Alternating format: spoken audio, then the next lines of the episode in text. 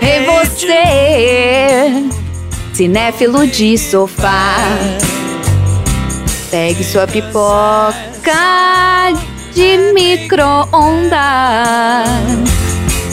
Nesse podcast a gente fala de assuntos inusitados, repletos de ironias, sarcasmo, ia, spoiler. Ia!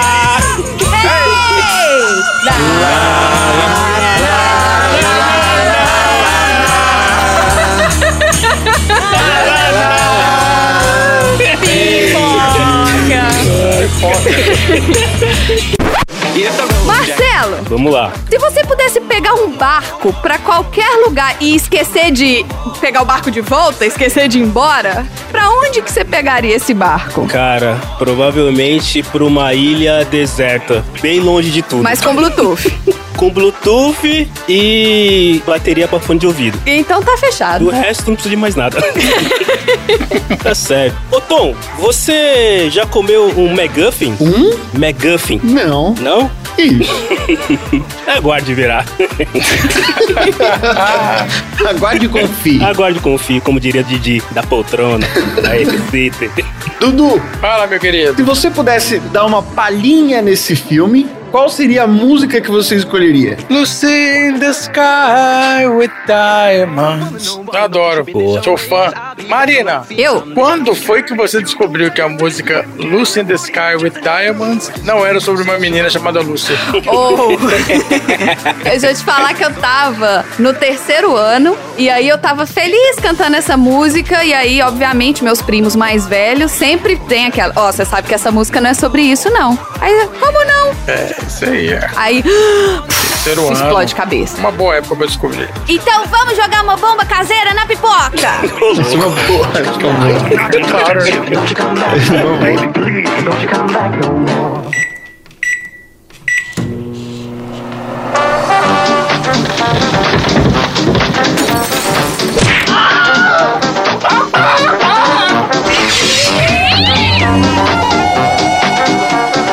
Sessão aleatória.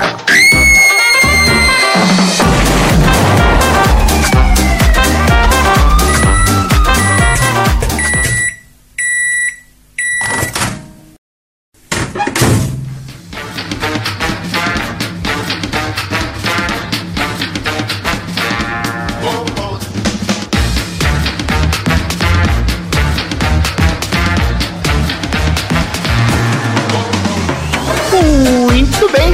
Almas confusas que habitam esse planeta. Eu sou ele, vocês são ele, assim como vocês são eu, e estamos todos juntos começando mais um episódio do Sessão Aleatória, o podcast mais obladi e obladá da Baixa Podosfera. Vocês estão achando uma coisa muito esquisita? Dessa vez eu estou substituindo o nosso grande MC Andrezinho como mestre de cerimônia para fazer esse episódio que é o podcast preferido dos trabalhadores assalariados da região portuária de Liverpool. É isso aí. Porque aqui no Sessão Aleatória a gente fala sobre como o futebol, a música, a luta de classe e a droga são componentes fundamentais da juventude anti-monarquia. Por exemplo, a gente já falou sobre o time de operários do cotonífero Rodolfo Crespo. Opa, Cotonífero. É cotonifício, é cotonifício que eu aprendi. Co- é, cotonifício. é cotonifício, não é cotonífero não, hein? cotonifício. Eu falei cotonífero? Você Desculpa. falou cotonifício. É o, co- é o edifício do cotonete, cotonifício. Eu aprendi essa. Nossa. Boa. É o Cotonifício, Rodolfo Crespi e o programa Mesa Redonda Futebol Debate, que bate de bico na bola. boa, boa. Falamos também sobre como o ABBA mudou a cultura disco nos anos 70 e 80, com a música de Sua Majestade, a Rainha Dançante. A gente também já falou sobre o scalpo como troféu e o- como o ninjutsu foi criado como uma arte marcial anti-nobreza, que cobra tributos abusivos e faz com que trabalhemos apenas para ela. E também da nossa grande amiga Papoula, que bem vocês sabem, é um tranquilizante e sedativo. Opa. É da extração dela que a gente tem a morfina, que além de ser uma arma quentinha, ajuda também a combater o vício em TikTok e a ninfomania, que são doenças tão comuns no jovem de hoje. Misturar com arnica resolve tudo, então. Opa! Mas antes de entrar nos assuntos aleatórios, e o filme de hoje é Across the Universe, escolhido pelo nosso aleatório número 5, que é o Cello do podcast de garagem. Eu, eu, eu, É eu, o nosso quinto Beatle. Um podcast eu, eu. comprometido com a desinformação de qualidade. Exatamente. Isso aí. Temos, inclusive, é, quadros na parede de certificados que ganhamos por ser no podcast de desinformação, né? Qualquer um que tem, não. Exatamente. Reconhecido pelo MEC Uhum. McDonald's, né? E pelo Bob's também. Pelo Mac, pelo Bob's e pelas girafas. Não, nesse governo é o, é o MEC mesmo. Do governo atual é o MEC mesmo. Pelo MEC, Selinho vai entrar. Cello, na sua lista tinha videografia do Tim Maia, tinha Skyfall do James Bond e Baby Driver. Que diabo de lista doida é essa? Sim. E como é que a gente chegou em Across the Universe? Ué, É. tá na cara.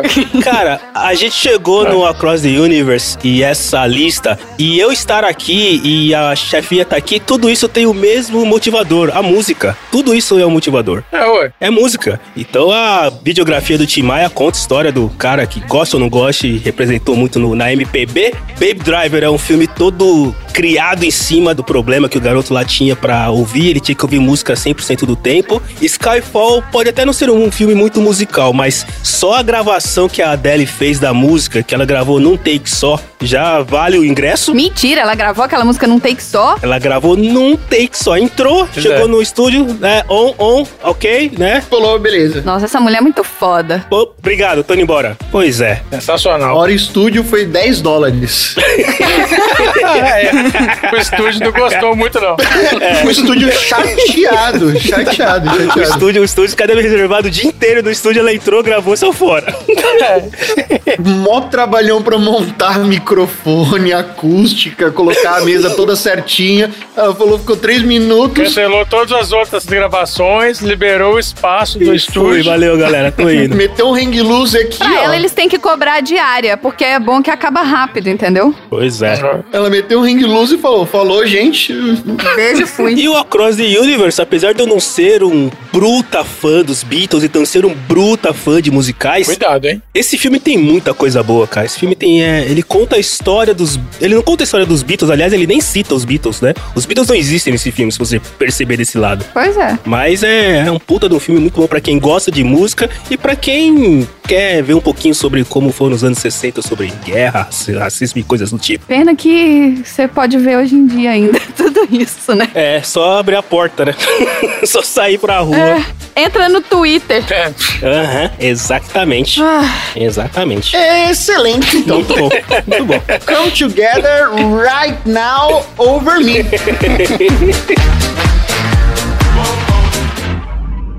Puxa vida, você, você tem os dentes perfeitos. As pessoas em Liverpool geralmente não têm. Lá as pessoas têm um dente pra cada lado. É horrível. Já ouviu falar em aparelho?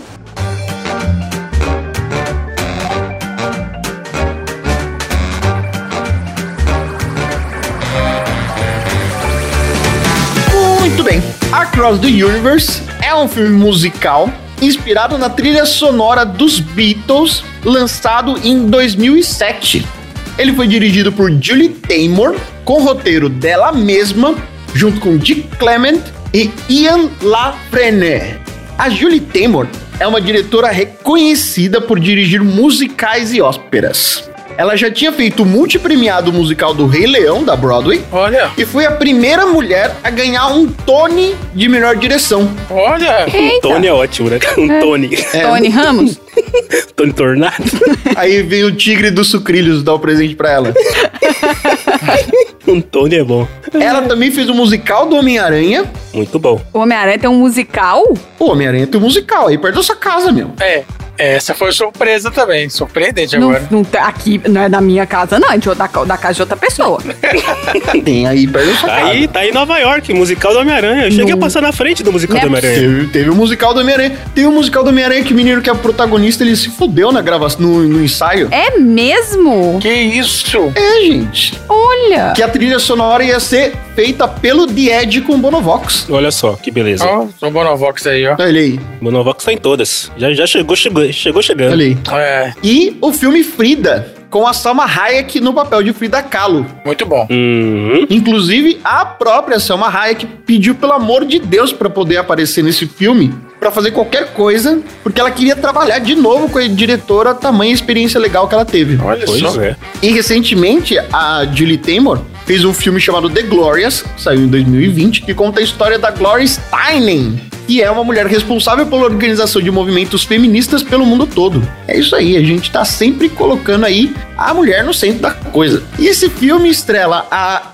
Evan Rachel Wood, que ela é conhecida por ter feito um filme chocante e incrível, um filme chocrível, chamado Aos 13, e a série Westworld Não conheço. junto com o nosso amigo Rodrigo Santoro. Então, menina, eu demorei pra descobrir de onde que eu conheci a menina. Nem reconheci. Eu acho que é porque eu não vi ela pelada. Que isso, menino? Porque no Westworld a gente vê ela pelada tantas vezes, É, tem uma hora que ela paga um peitinho, mas é só isso também. mas aí já tava lá no meio, eu já tinha reconhecido. Ah, você já tinha. Eu reconheci na hora que ela tava olhando pro espelho com cara de idiota, que é a cara que ela faz quando o robô tá desligado, sabe? Ah, tá bom. Hum, sei. Ah, eu nem lembrei É, dela. aí você reconheceu. E ela faz o papel de Lucy. E tinha o Jim Sturgis, que fez dois filmes como A Outra e Quebrando a Banca, onde ele faz o papel de Jude. Tem o Joe Anderson, que fez Amor e Inocência e Amanhecer, da série Crepúsculo. Nesse Nossa. filme, ele é o Kurt Cobain genérico.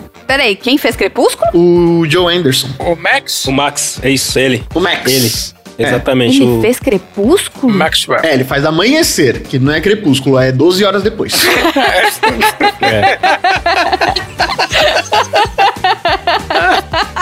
Ai, caralho. que bosta. hein? Mas lá nos filmes todos eles estão maquiados daquele jeito e são todos muito parecidos, né? É, então. É, fica todo mundo meio pálido, né? Tudo muito parecido. Acho que é por isso que eu tava com antipatia dele. Eu acho que ele é vilão no Crepúsculo. Fala o nome dele de novo? Hum. É, não é o Crepúsculo. Joey Anderson. E aí, nesse filme, no Across the Universe, ele faz o papel de Kurt Cobain genérico. o genérico é ótimo. E o filme ainda conta com a participação especial de Bono Vox como Dr. Robert e Joe Cocker, Aham. Joe Cocker. que já tinha feito uma regravação de With a Little Help for My Friends, que era a trilha sonora de abertura da série sensacional chamada Anos Incríveis. É A melhor versão dessa música é o Joe Cocker. É verdade. Eu também concordo com você. Eu concordo com você, Dudu. A melhor versão é essa aí. É cara. verdade. Ele, ele merecia ter essa pontinha. Tanto é que eu não É. demorei pra reconhecer, mas quando eu tava vendo, eu falei, esse cara parece o Joe Cocker. É, é, eu conheci, é porque ele tava cantando Come Together. É que ele, né? fa- ele faz três papéis, né? Ele faz três papéis ao mesmo tempo, aí ele começa com o cabelo pintado de preto e com um cavanhaque. Eu falei, esse maluco tá meio esquisito. Isso, ele vai mudando, ele vai Ele mudando. começa como mendigo quando na- no, no- no cinema, depois ele vira o cafetão e depois ele vira o hippie. Isso. Isso, Ele faz os três papéis na mesma música. muito bom. A versão completa do filme conta com 31 músicas do Beatles, desde a fase pop, com I Wanna Hold Your Hand, Hold Me Tight e If I Fell,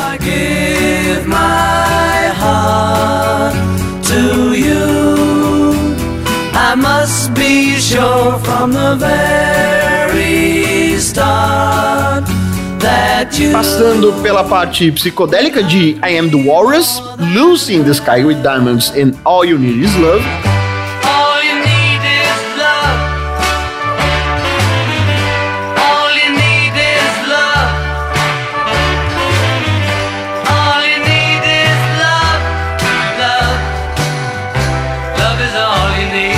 Até a fase rockona, que é a fase final da banda, que tem While My Guitar Gently Weeps, I Want You e Something. Don't wanna leave her now.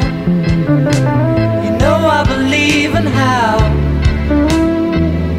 A grande maioria dessas músicas, isso eu fiquei chocado, foram gravadas pelos próprios atores no próprio set de filmagem, Exatamente. Pois é, pois é. com pouquíssima necessidade de pós-produção. Os caras Exatamente. mandaram bem, viu? Feels alright now.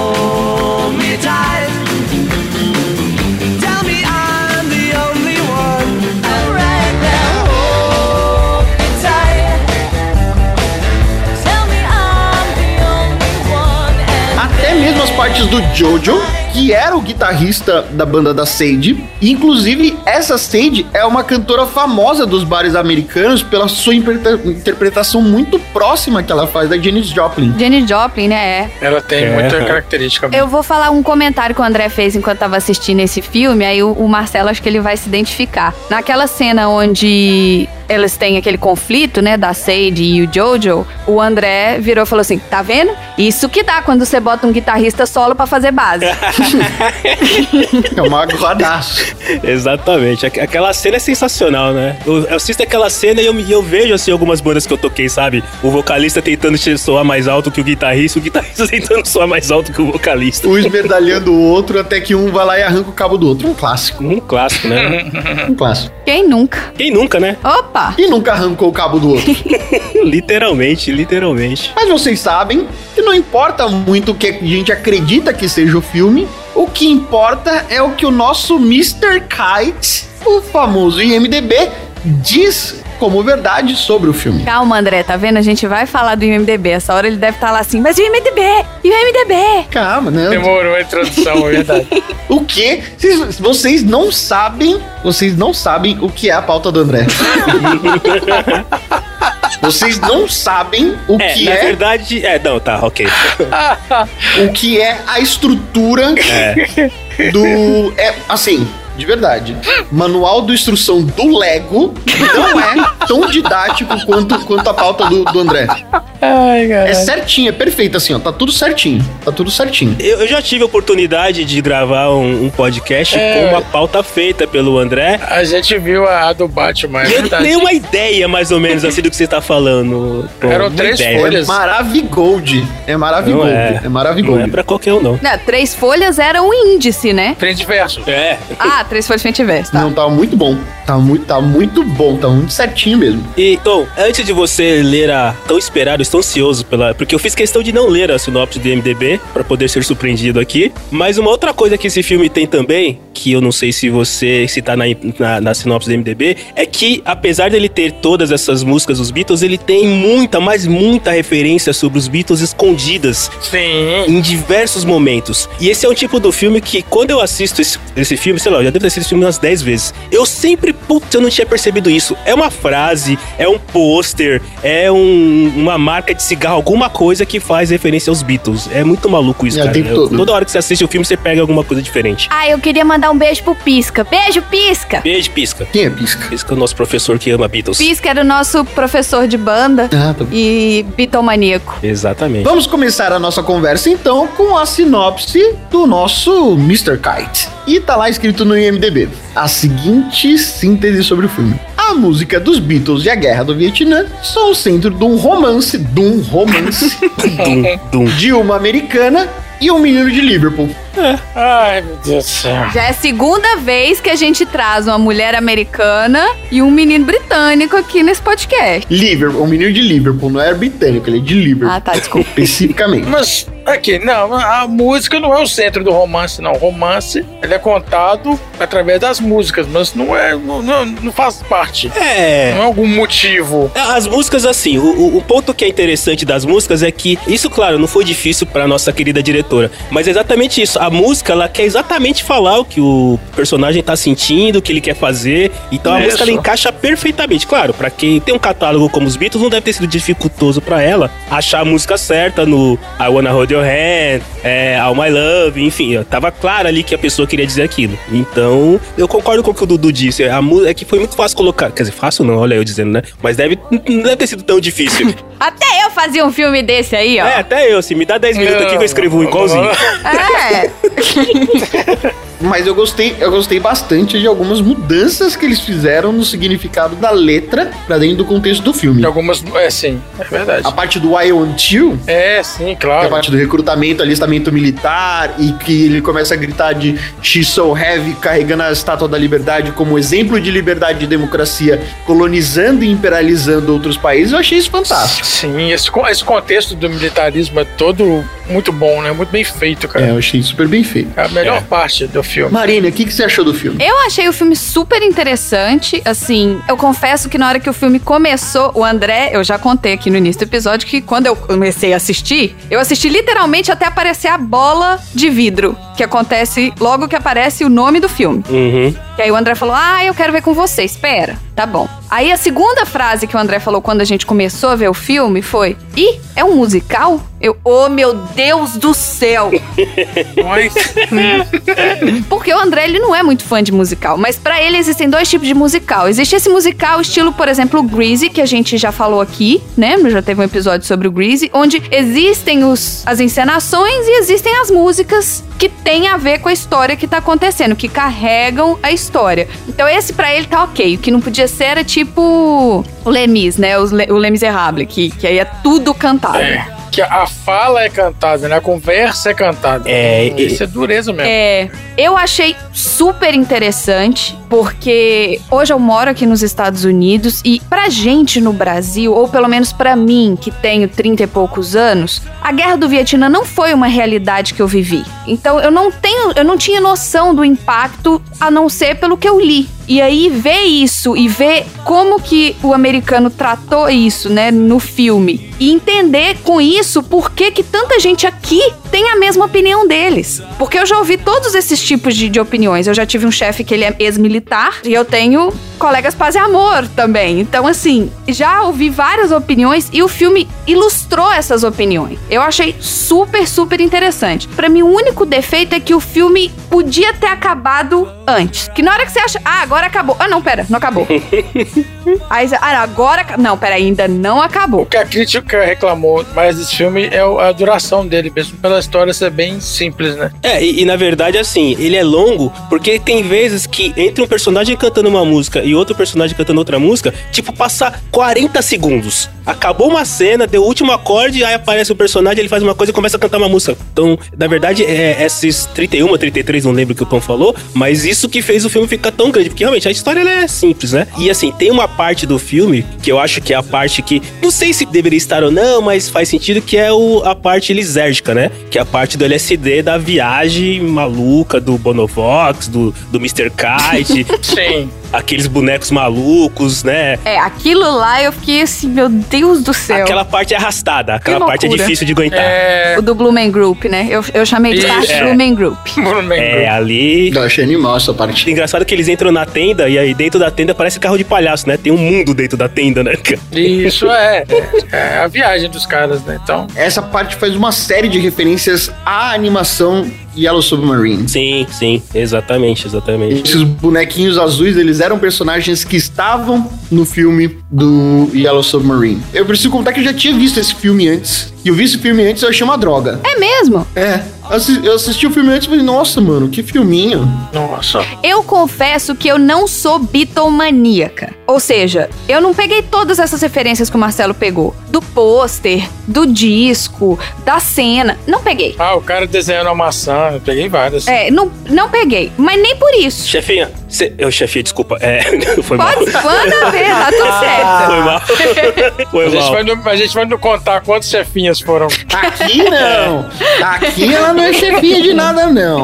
Marina, você pegou a primeira referência do filme? Que assim, na verdade tem duas primeiras grandes referências. A primeira é quando o filme começa, que aparece o nome do estúdio que gravou o filme, e o nome do estúdio é Revolution, que é uma das músicas mais famosas dos Beatles. É Isso. E a outra referência é o Jude, que é o protagonista, tá na cara, né? Jude, a música Hey Jude. Não, os nomes eu saquei. O Jude, Lucy. a Lucy, o Jojo, todos esses eu peguei. O Max também. Então, mas a história do Jude. No filme, ele vai pra América pra trás do pai dele, porque ele foi abandonado pelo pai, ele, ele e a mãe foram abandonados pelo pai, né? E o Jude, na verdade, que se chama Julian, que é filho do Joleno com a Cynthia Powell, quando o Joleno se separou dela, e o Joleno não dava nenhuma atenção pra esse moleque, pro Julian. E aí, o Paul McCartney, como bom moço que sempre foi, estava indo visitá-los um dia nesse período da separação, e aí ele resolveu fazer a música Hey Jude para o filho do John Lennon, que também, de uma certa maneira, foi rejeitado pelo pai.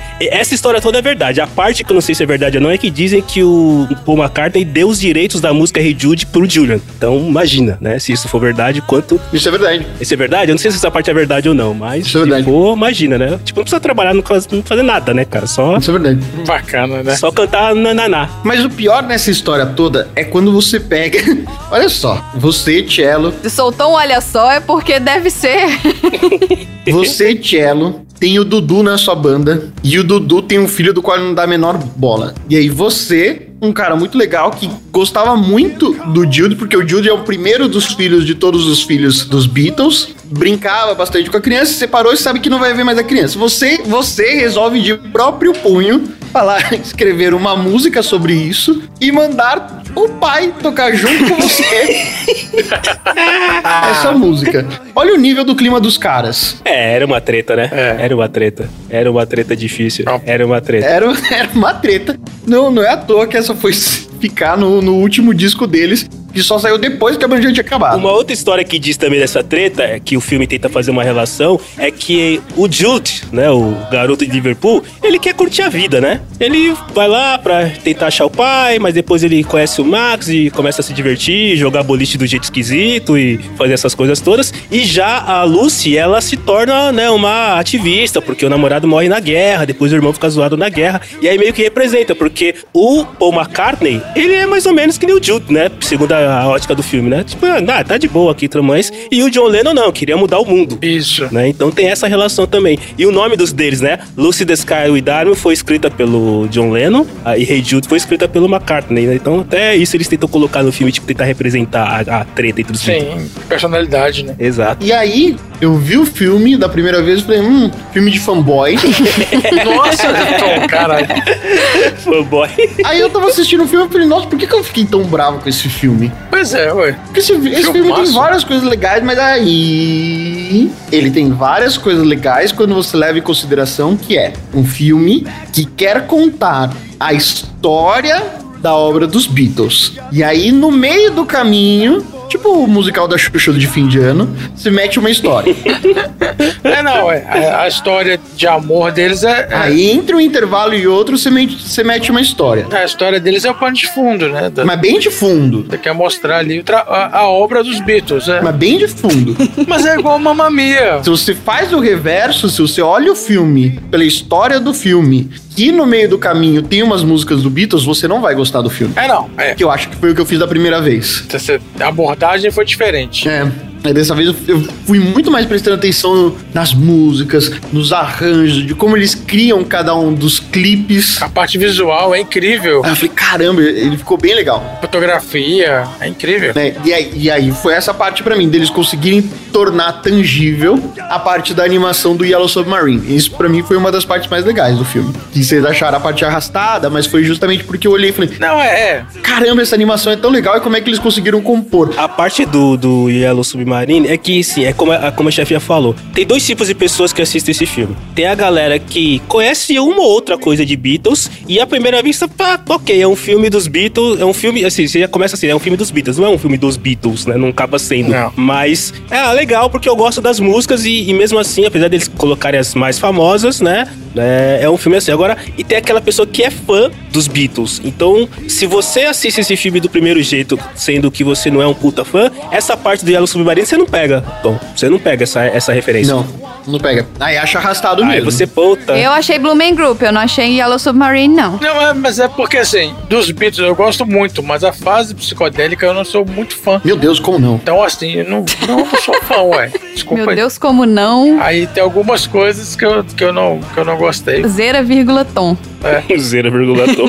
Foi essa parte do filme, mas eu, eu, sempre- eu gosto muito, já vi esse filme umas três, quatro vezes. Quando, Quando foi que você assistiu esse filme pela primeira vez, Dudu? saiu, nós de 2007, Ah, né? 2007 também. Na estreia, assim, logo, logo. Isso, Eu quando também saiu. assisti. É. Eu assisti em 2007 Não, que também. isso, é, saiu o filme com a música dos Beatles e tal, falei, não, musical, claro que eu fui assistir. Mas o engraçado é que eu fui como Tom. A primeira vez que eu assisti, eu falei, "Hum, não é, não é, ok. Porque vocês não são tão, você- você não é tão fã. É, é verdade. Não, eu gosto bastante. O Tom foi com outro olhar. Eu gosto bastante, Sim. mas foi o que eu falei. Eu Pois fiquei é. olhando a história do filme, a história do filme é. nhé. Minha mãe é fã, eu cresci ouvindo Beatles. Hum, então tá- traz toda Tem uma, todos os vinis lá em casa, na casa dela, né? Lá em BH. traz toda uma lembrança pra você. então. Tem todos os vinis. Tem, tem, tem disco é, aqueles que saem é, fora, né? Como é que chama? Os extras aí, o Single. lado B. É single, tem extra, tem um monte de coisa. Deve valer uma grana isso aí, hein, Dudu? Coletânea. É, tá lá. Uma coleção de vinil dos Beatles completa deve valer uma grana, viu? Eu também cresci, mas eu cresci muito restrito com o meu pai ouvindo só a primeira fase, Hum. Ah, tá. antes de Rubber Soul. Então era tudo até o Hell. Pois é, é a fase mais simples, né? Digamos assim. É, a parte mais um, dois, um, dois, a parte mais pop. É. Aí a hora que vai começar a ficar, que é a parte do Rubber Soul, a parte do Sgt. Peppers, Isso. a parte do White Album e assim por diante. Ok, o meu pai ouvia, mas ouvia muito menos do que ouvia os outros. Porque era a parte loucona, e aí meu pai não sacava muito mais não. Porque não era mais parecido com o Roberto Carlos, né? Seu pai é de iê, né? Ai, seu Zera. o Roberto Carlos não fez uma música em português traduzindo uma música dos Beatles. é. O Roberto Carlos não tem uma Health Skelter, né, cara? Não. É, pois é. Não tem, né, cara? Não tem. Esse filme me lembrou quando eu e Marcelo a gente fazia aula de música, né? Que a gente estudava numa escola de música, aí tinha os shows das bandas uma vez por semestre, tinha o show de fim de temporada. E teve uma banda que uma vez resolveu tocar todas as músicas lá do B dos Beatles. Olha. Era a minha cara não entendendo as músicas, entendeu? Tipo, essa música é dos Beatles? Hã? Lá do D, assim, não era nem B, era lá do D, né, cara? É. Lá atrás, assim, era. Eu tenho um CD de uma banda cover de BH, Sgt. Peppers, que também eles têm um CD só do lado B, C, dos Beatles. Sgt. Peppers é é famoso? Vocês conhecem uma banda que se chama, chama Sgt. Peppers, que é uma banda cover dos Beatles? Não. Eu conheço, eu Você conheço. conhece? É. Lá de BH. Tem uma que é de BH que é super famosa. Essa de BH mesmo, essa aí. É, Eu fui em vários shows deles, tem CD autografado e tudo. Os caras são muito bons, muito Eles bons. tocam muito. Eles ganharam, não sei se eles ganharam aquele concurso lá que tem em Liverpool todo ano. Eu acho que sim. Não sei se eles chegaram a ganhar, mas eles já foram pra lá algumas vezes participar. Tem uma banda que eu não consigo me lembrar o nome agora. Sargento Pimenta? Do carnaval. Besouros. É Eles tocarem no carnaval, tocando É. qualquer música em letra em português. Não, eles- eu realmente esqueci que eu vi eles tocando no Teatro Bradesco e são os caras tocando no mesmo instrumento. Tanto é que o cara que faz o Paul McCartney, ele não é canhoto, mas ele aprendeu a, can- a tocar com a esquerda só pra parecer igual. Ó, Ah, né? que legal. Caramba, isso é, é um Vestiu nível, a né? camisa, né? E você vê os caras tocando ao vivo. É o cover mesmo, né? Você vê os caras tocando ao vivo, é perfeito. Exatamente. tudo certinho, assim, a sonoridade, os backing vocals, o som de cada um, a forma de tocar é perfeito. Obviamente, a gente pulava, dançava e tal. Eu, eu ficava com a mão no queixo, assim, prestando atenção, falando, como é que é possível, cara? Esses caras fazem tudo igualzinho, igualzinho, igualzinho, igualzinho. Era É incrível. legal, né? Quando eles. quando veste a camisa. É Caraca, assim, o cara né? quer te levar efetivamente pra s- sentir como seria, né? É experiência, né? É. Verdade. Mas eu não sei se é uma questão de capacidade ou não, eu nunca quis tocar exatamente igual. Até contra isso. Não, o Marcelo nunca quer conseguir tocar exatamente igual, porque ele acelera e bota o negócio a 40 mil por hora. Acho que é uma questão de capacidade. Tinha que ser Beatles, velocidade Leonard Skinner, entendeu? Vira, vira metálica, né? Não sei se É. vocês já viram. Metallica. já viram? Metallica não, ah, não. Não, não conheço. Tem uma banda que se chama Metallica, Metallica, exato. que é uma mistura Ah, de não, Beatles cara. com Metallica. Ai, meu Deus.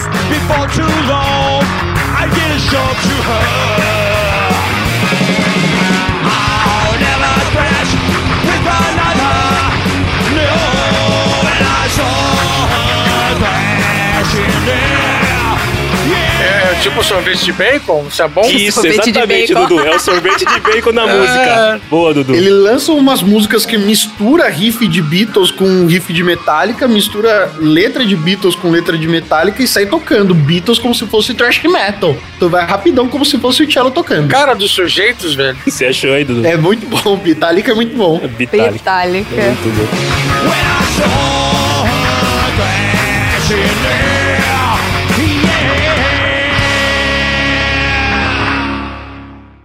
Puxa vida, você, você tem os dentes perfeitos. As pessoas em Liverpool geralmente não têm. Lá as pessoas têm um dente pra cada lado. É horrível. Já ouviu falar em aparelho?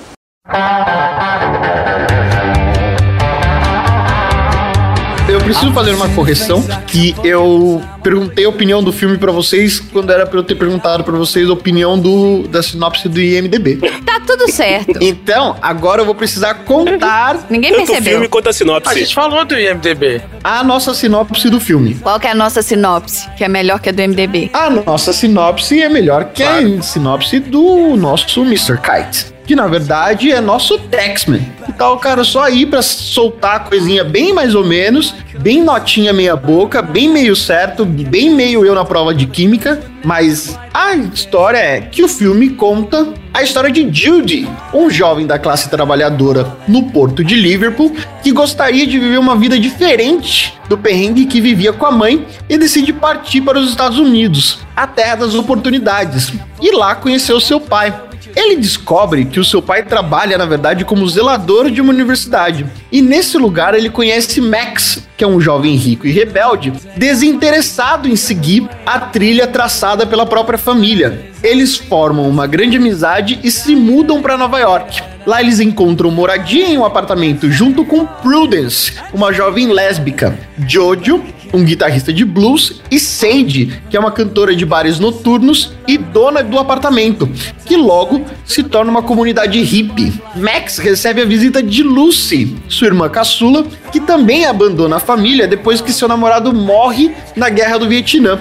Judy e Lucy se reencontram e começam um relacionamento firme, com a preocupação de se estabelecerem na cidade grande. Ele como artista e ela como garçonete e membro do Partido Socialista contrário à guerra. Max acaba tendo que se alistar e parte com muito medo de nunca mais ver sua irmã e amigos que deixou em Nova York, enquanto aqueles que ficaram nos Estados Unidos ainda lutam para sobreviver em um país polarizado pela discussão dos direitos civis e da liberdade. Os romances de Jude e Lucy, assim como os romances de Jodo e Sage, se deterioram com o tempo, enquanto Max está na linha de frente da guerra sem qualquer treinamento. Após Lucy ser presa por envolvimento com o Partido Socialista, Jude tenta defendê-la e é extraditado de volta para Inglaterra, enquanto Sage sai em carreira solo, deixando Jojo tocando sozinho na vida noturna. Ao saber que Lucy pudesse ter morrido em incidente com bombas, Jude resolve voltar para os Estados Unidos. Ele reencontra um Max perturbado com os traumas de guerra e uma Lucy perdida e desacreditada dos rumos em que a sociedade americana conservadora se tornou. O amor reúne os três, assim como reúne a banda de Sandy, agora com Jojo e Prudence de volta para uma apresentação no topo de um prédio. Muito obrigado. Esse filme é muito bom, gente. Só uma coisa, chamar o cafofo da Jane Joplin genérica lá de apartamento foi demais, hein, velho? Nossa, gente, Era um aqui, estúdio, pelo amor né? de Deus. Que cafofo que era o, o Mas era Pico lá. muito grande o apartamento. Para um apartamento em Nova York era enorme. Era enorme, mas era É, aqueles estúdios. caindo aos pedaços. Ah, mas é assim. Eles, nem- eles nem repetiam cena, né? A cena nunca foi feita no mesmo lugar. Acho que só no quarto É do rústico. Jude teve cena. É rústico. É rústico. artístico. E a cena do Jude, quando ele resolve voltar, que todo mundo começa a cantar Hey Jude, as crianças vão com ele na... Não, esse das crianças pra mim foi demais. Ah. Muito né? Essas crianças, engraçado. o que que esses- Essas crianças estão fazendo É aí. muito engraçado. É, é forçado, gente. Mas, mas faz parte. Sabe o que, que me lembrou? Me lembrou o Rock, quando ele corre pra ir pra, pra escada lá e as crianças E vão os com ele. meninos correndo atrás dele do nada, né?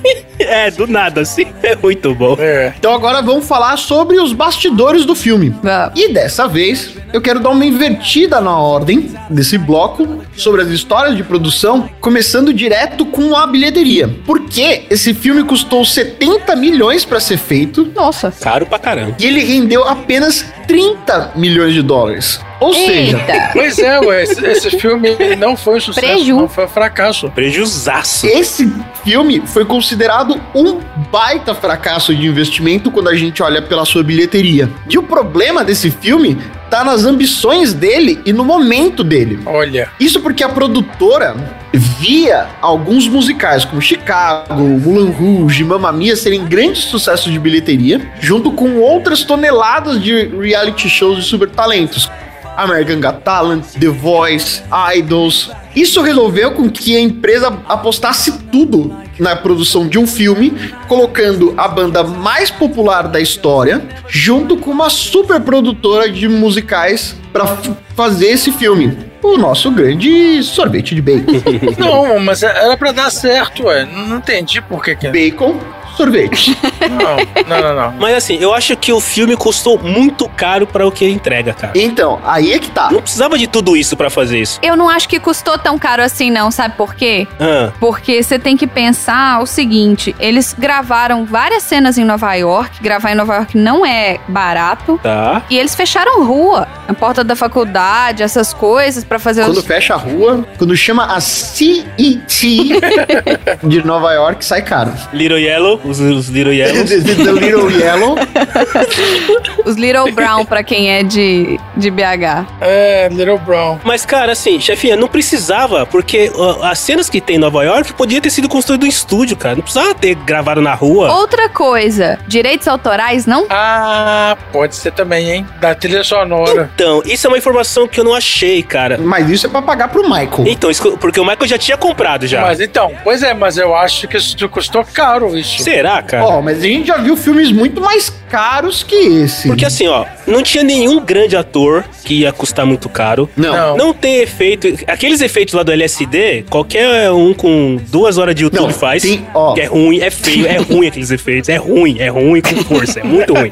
Muito ruim, muito. Olha só, a criação de uma história clichê de amor durante os anos 60 e 70, retratados diversas vezes e colocando a guerra como grande barreira para a realização desse amor, fez com que o filme se tornasse muito subestimado. Além disso, É... a falta de atores de sucesso e o receio das pessoas em verem regravações ruins dos Beatles virem às telas acabou fazendo com que afastasse-se o público. Olha só. Em alguns momentos ficou muito claro a falta de profundidade, de bons personagens, como a Prudence, uns buracos horrorosos de roteiro. Por exemplo, a Prudence some e depois ela volta do nada. E tem uns momentos de falta de budget ali no filme e prioridade de investimento, como por exemplo, principalmente o, o, Falta de o chroma budget. key do clipe do Dear Prudence, que parece o chroma key do, do episódio do Chaves. Eu falei, nossa, mano. Eu quero acreditar que foi de propósito. Que foi de propósito. Porque em 2007 ninguém ia fazer daquele jeito, né? Não foi. Imagina. É. Não, então, eu acho que eles gastaram muito com a trilha sonora. Acho que foi isso. Será? É. Acho que gastaram muito. Mas mesmo assim, gente. Porque isso custa caro, custa muito caro. Ma- Mas uma pergunta então sobre a trilha sonora. As músicas que vocês conhecem, vocês gostaram das versões ou não? Foram 30 músicas. Eu gostei. É, então, eu- as que você conhece, porque nem todo mundo conhece as 30. Eu realmente não conheço as 30 lá. É, eu, é, eu eu conheci todos. conheço todas. Então, no seu caso, Dudu, você gostou das versões? Você mais gostou ou menos desgostou? Gostei. Não, eu go- adoro esse filme, gente. Esse filme é muito bom. Ah, Tirando alguns gastos que foram menores com a parte visual, como vocês estão falando aí, esse filme é bom. Só que a a história é meio é, clichê mesmo. E e ele é longo, né? Então, assim. Mas eu não sabia que ele tinha sido tão fracassado assim. Ah, As versões das músicas eu adorei, cara. Pois é, Ser ué. longo pra mim não foi um problema. Olha, isso- que sou eu falando. Ter sido longo não, tem, não é um problema pra mim, porque o filme tem 30 músicas. Então, mas é pra crítica. A crítica achou o filme arrastado e a história é muito simples, entendeu? Esse que é o problema. É, mas é isso mesmo.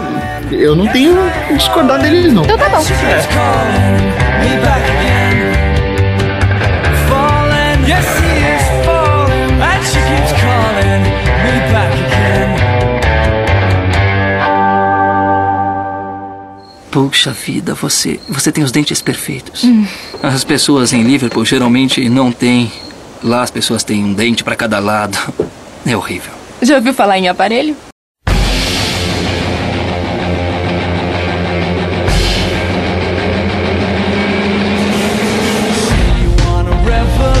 E aí, curiosidades, curiosidades, fatos relevantes, momentos pra você conversar com seus amigos. Manda uma mensagem agora, você da nossa audiência, mande uma mensagem agora com essa curiosidade que eu vou mandar pra você. Mande pra três amigos.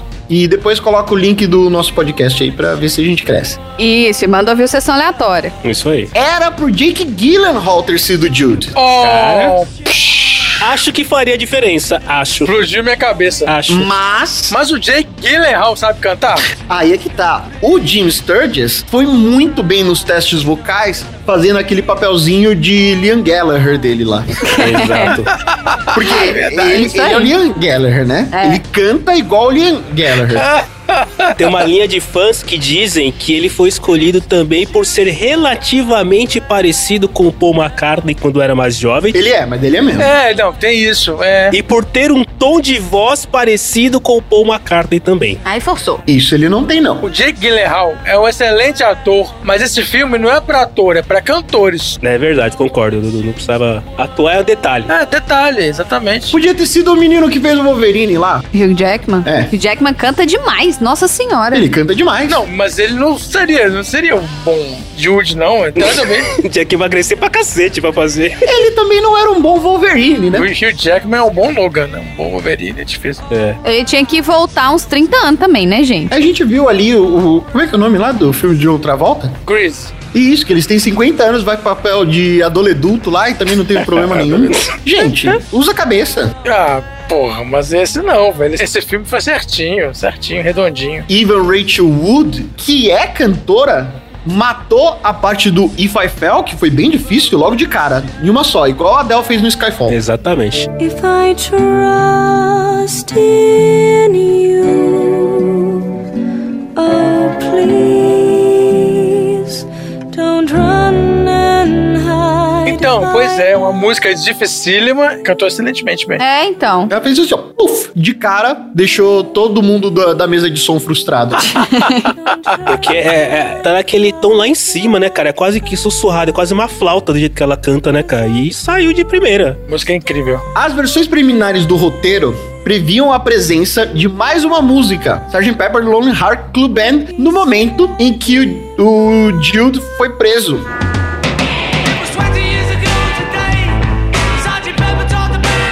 O Sgt. Pepper seria o carcereiro, mas daí eles acabaram mudando da ideia de gravar mais uma e colocar uma música animada no momento difícil. É. Esse filme foi lançado nos Estados Unidos no mesmo dia do aniversário do Joãozinho Lennon, Olha só. no dia 9 de outubro de 2007. E mesmo assim, deu prejuízo. Pois é. Então, é, é um filme muito. Ele é muito feito pra bitomaníaco, mas os bitomaníacos não foram. na Cagaram com o filme, onda. pelo jeito. É. Porra. Mas aí é que tá. Eu acho que faltou um marketing aí nessa história. Por quê? O Paul McCartney e a Yoko Ono deram total apoio na produção do filme e estavam em contato com a Julie Taylor durante a gravação do filme. Tá. E tanto o Ringo Starr contra a Yoko, contra o Paul e a esposa do George. George Harrison gostaram do filme. Sim. Tanto é que na estreia, a diretora assistiu o lançamento desse filme sentado do lado do Paulinho. Olha. Cara, que isso, hein? É, ela tava nervosa com o que ele pensaria, só que ele disse assim: o que que existe nesse filme que eu poderia não gostar? Pois é, ué. E aí, ainda por cima, ele cantou a parte do All My Loving, Oh, my loving. ficou cantarolando lá junto com o Jim Nossa. durante a execução do filme do lado da diretora e a diretora não parou de tirar. Claro. Imagina, você tá sentado do, do lado do Paulinho e o Paulinho tá cantando uma música do seu lado. Eu ia me segurar também. Num filme que você fez em homenagem a eles, cara. É, Ah, mas teve marketing então, no- ô Tom? Teve marketing pra cacete. O Paul McCartney tava lá na, na, na, na, na estreia. Ele podia estar cantando Conga da Gretchen do meu lado, que eu ia achar ok.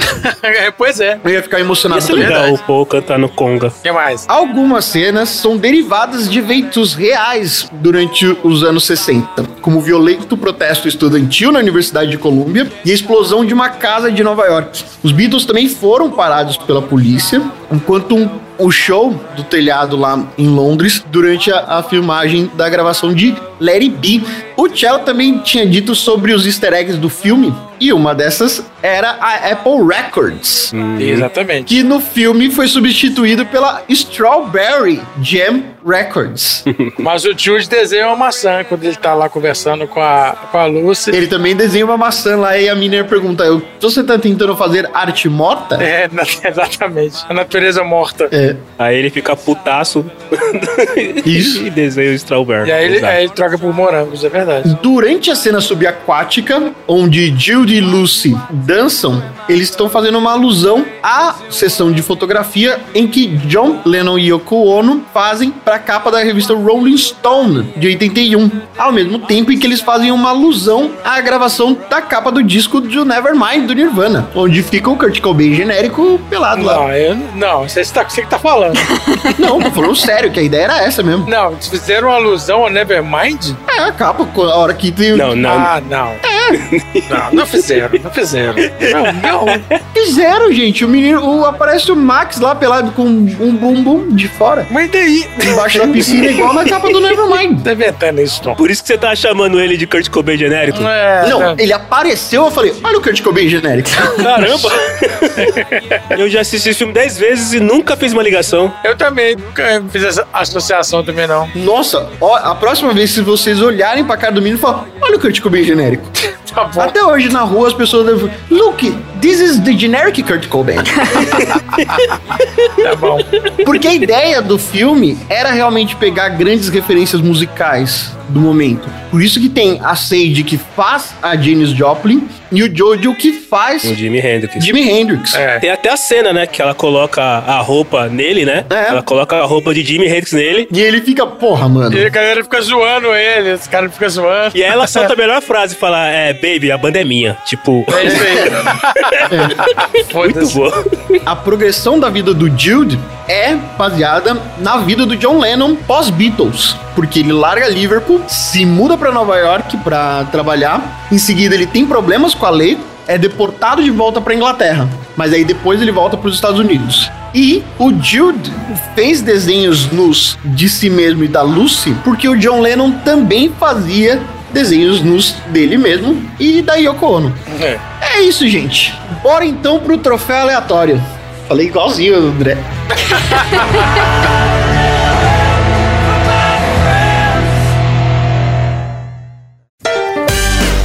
Troféu aleatório.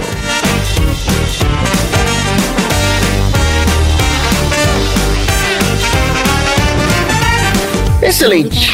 Ganhar o troféu aleatório é o equivalente a fechar contrato com a Strawberry Music Jam e se tornar uma grande estrela da indústria fonográfica. E eu, como mestre de cerimônia, tenho que fazer sala para o nosso grande convidado aleatório number 5, igual o Mambo number 5. Mambo Number 5. Three, four, five, everybody in the car, so come on, let's ride to the liquor store around the corner. The boys say they want some gin and juice, but I really don't wanna. Veio na cabeça na hora. Mambo Number 5. Cello, qual é o seu troféu aleatório? Bom, o meu troféu aleatório, ele já foi citado aqui na- na- na- nas nossas explanações iniciais, comentários iniciais. O meu troféu aleatório é o troféu aleatório Nem Todo Bombril com Mil e Uma Utilidades é Útil. Opa! Nossa senhora, tá. Porque ele vai para a Teresa Vitória Carpio, que é a Prudence. Ela é mais conhecida como TV Carpio, as pessoas chamam ela de TV Carpio. Tá. Porque, assim como o Tom já falou, ela começa o filme com uma cheerleader do Wildcats de Daytona, cantando uma versão bonita de Wanna Hold Your Hand. Oh, please say to me you'll let me be your man.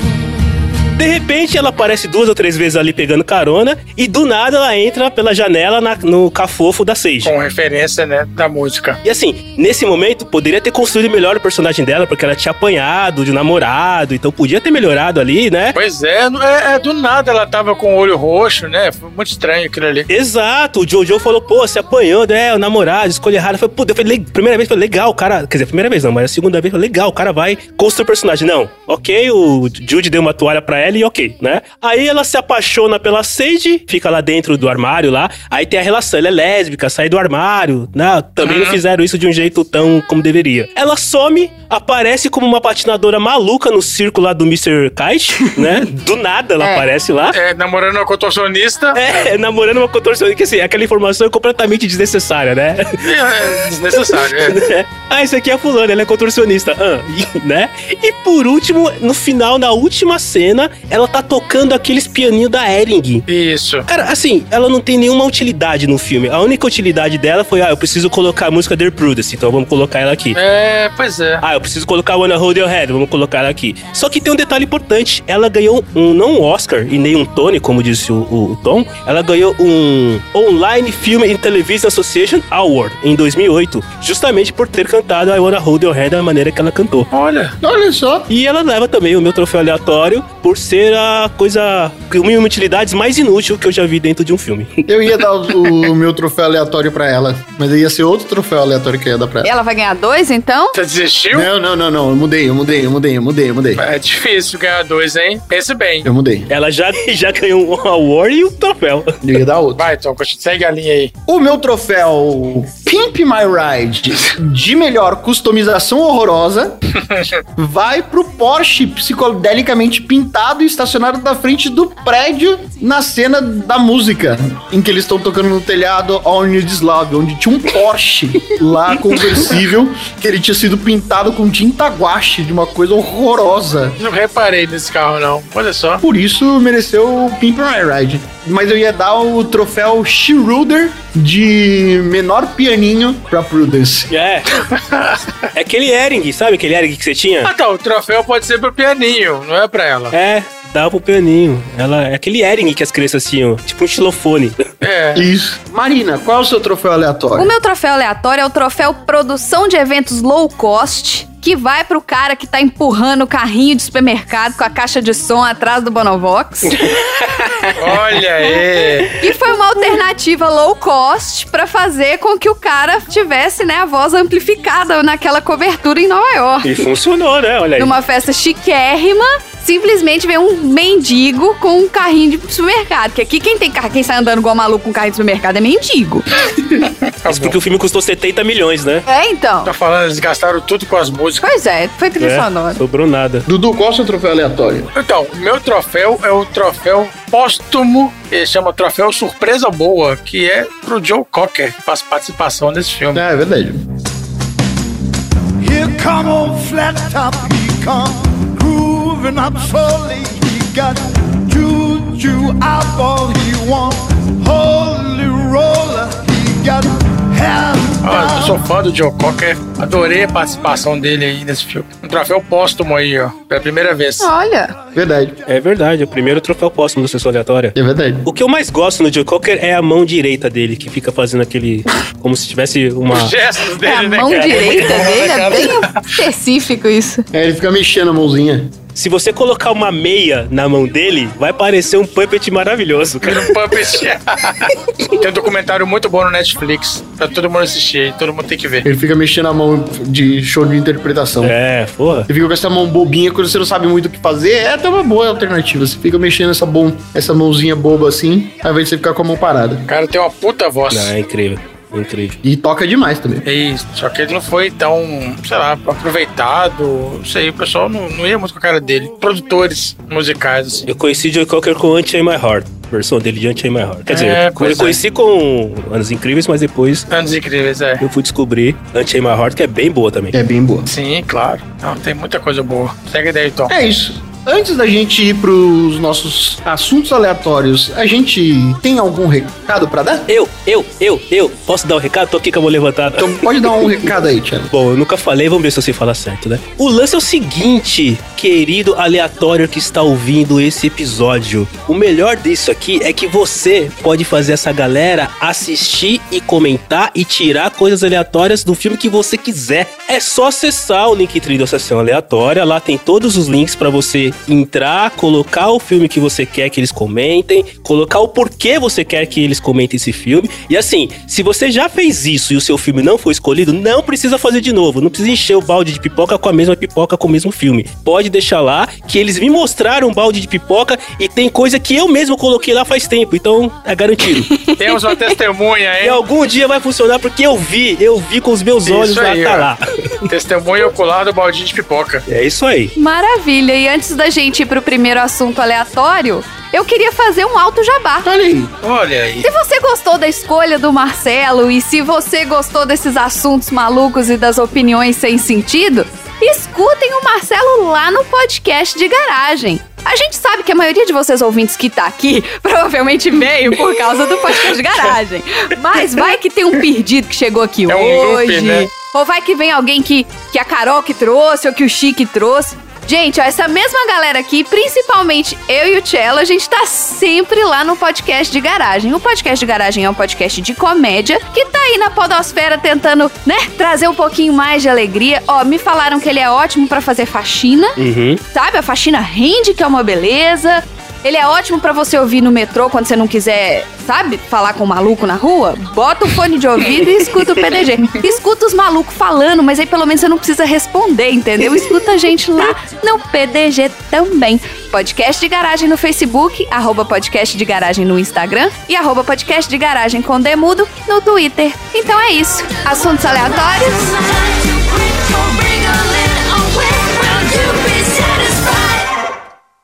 Puxa vida, você, você tem os dentes perfeitos. As pessoas em Liverpool geralmente não têm. Lá as pessoas têm um dente pra cada lado. É horrível. Já ouviu falar em aparelho?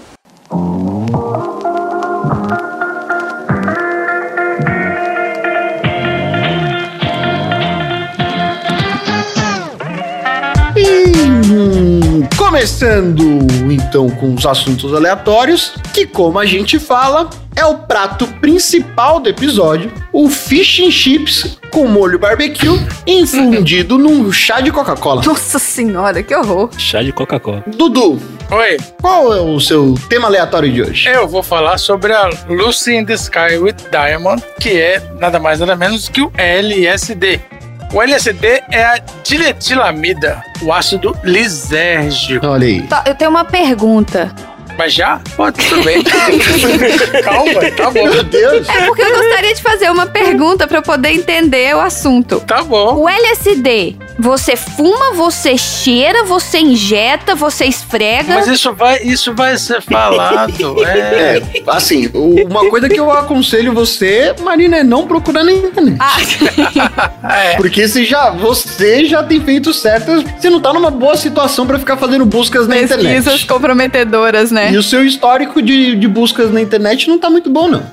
Tá, Já, é, já deve estar bagunçado. Eu acho que já deve ter snipers de olho já, viu? É. É. Buscar por acompanhantes, buscar por armas, Aí vai procurar o LSD. como usar corretamente o LSD. É, não faço mais. Eu, eu quero saber como que funciona. Vai mas saber, Tudo bem. mas estamos aqui pra isso, é. Pra falar como é que vai ser profissional. ué. É, ainda bem que você utilizou a gente como É. referência. O LSD vem do alemão Lisengardrendilamid, vulgarmente conhecido como ácido. É uma das mais potentes substâncias alucinógenas conhecidas. Ácido eu lembro, eu lembro de falarem sobre ácido. É o mesmo, é ele mesmo. Ácido lisérgico. Ah, eu não sabia que era a mesma coisa, não. É a mesma coisa assim. É uma droga cristalina que ocorre naturalmente como resultado das reações metabólicas do fungo Claviceps purpúrea, relacionado especialmente com os alcaloides produzidos por essa clavagem. Um vegan não pode usar LSD? Um vegan? Claro que pode, é fungo. É, porque ele vem da exploração do fungo, que é um ser vivo. Mas aí seriam aqueles que são combinados, né? Depende, o vegan sabe de onde que vem as drogas que ele usa? Sabe? Então tá. É, deve ser de um, de, de um traficante É. conhecido, né? Que também deve ser vegan, senão não adianta muita coisa também, né? É tipo um grupo, né? Mas vamos lá, ó. Um O LSD.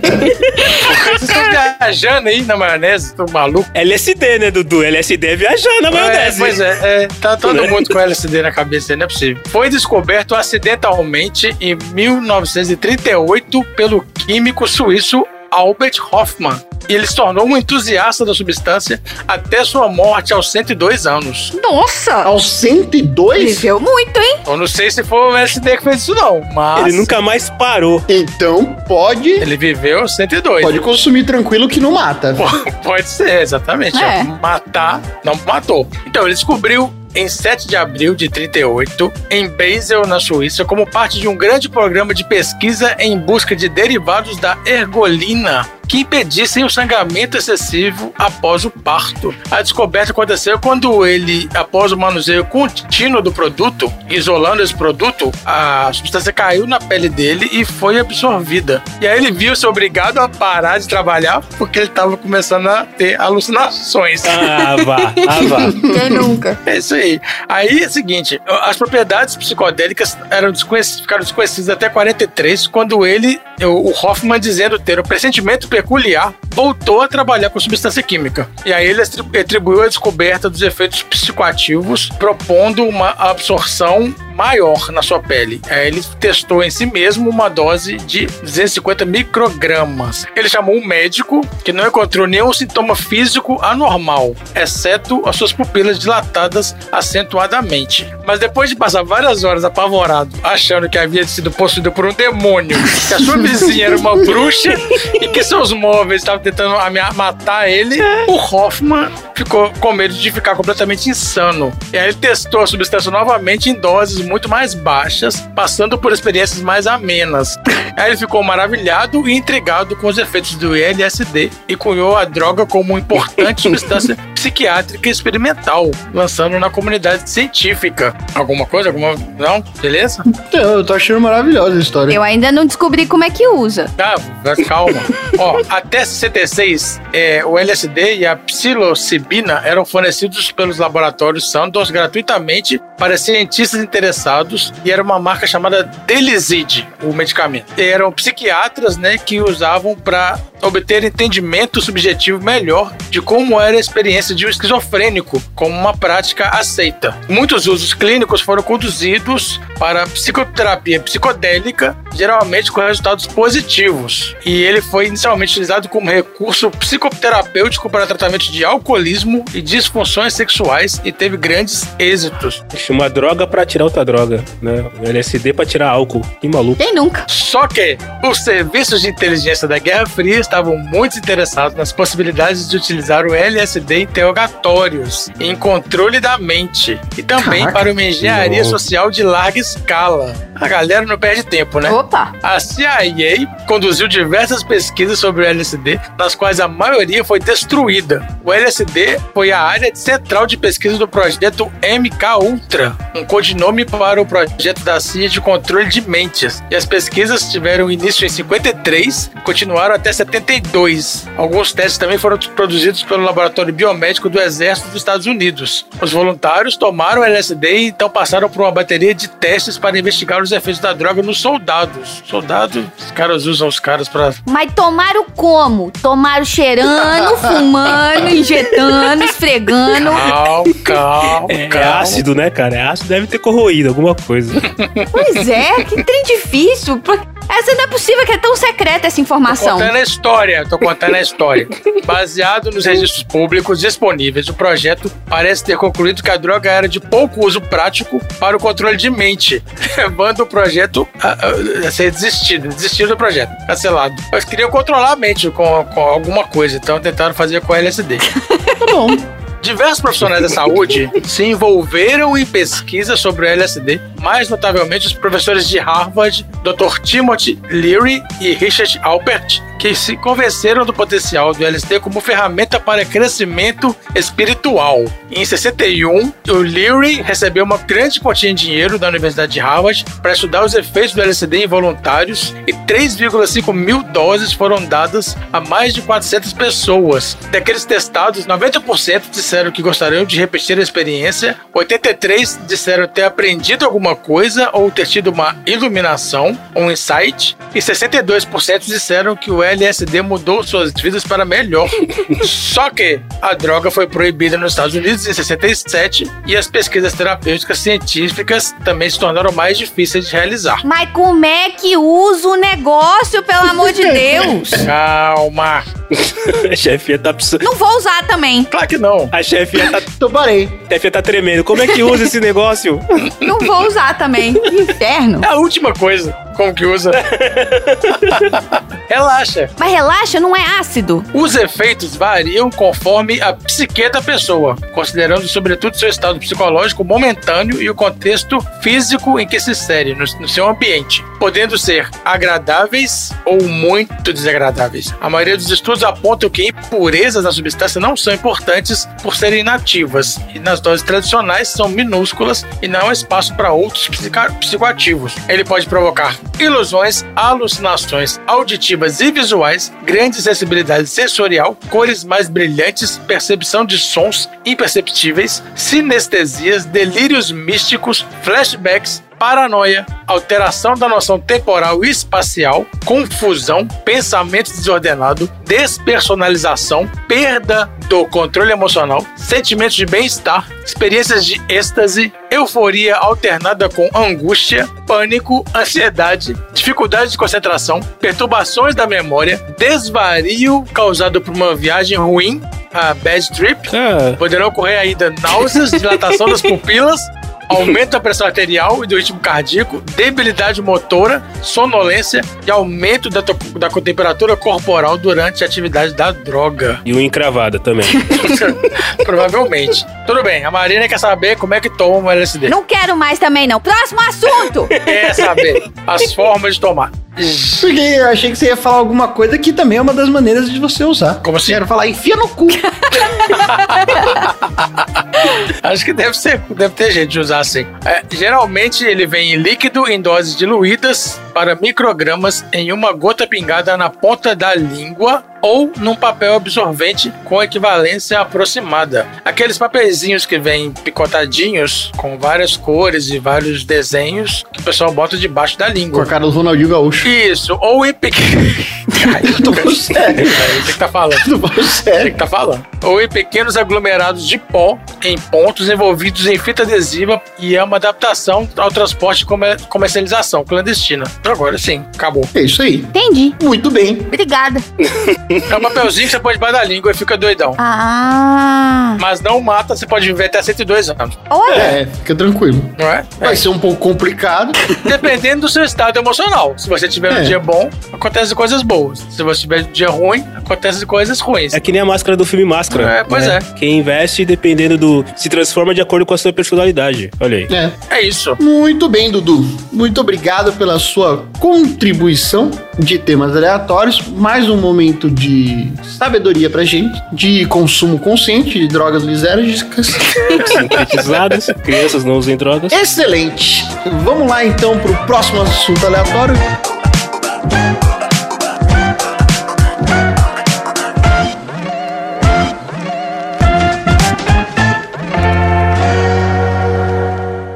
Puxa vida, você, você tem os dentes perfeitos.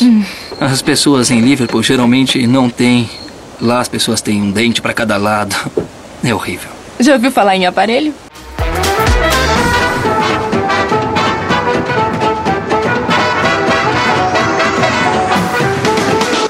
Marina. Eu quero falar hoje sobre a trajetória imigratória do Jude. Olha aí. Assim como eu perguntei pro Marcelo no começo do, do episódio, o Jude, ele pega, né, um, um navio até os Estados Unidos, desce e esquece de ir embora, né? Ele deserta. Ele ficou É. fora do navio. Exato, ele ficou lá. Isso. Só que ele entrou nos Estados Unidos legalmente.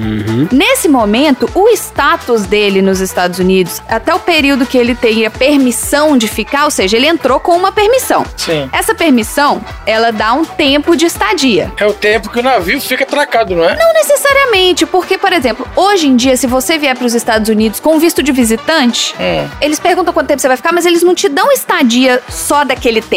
Eles te dão seis meses. Ah, o máximo que pode ficar, então você tem que ir embora antes de dar esses seis meses. Tá, Durante esse tempo, você tá com status legalizado. legal. A partir do Sim. momento que esse período vence e você não vai embora ou não pede extensão, você esqueceu de ir embora. Esqueci, fiquei. Ó, esqueci. Ups. Ó, ó. Nesse momento, você vira uma pessoa de status irregular. Ah, tá. Você não é um imigrante ilegal. Olha. O que, que seria um imigrante ilegal? É a pessoa que entrou sem permissão, não tinha permissão de entrar. Ah. Então é Ah. a galera que vem pelo Rio. Pessoal de Governador Valadares.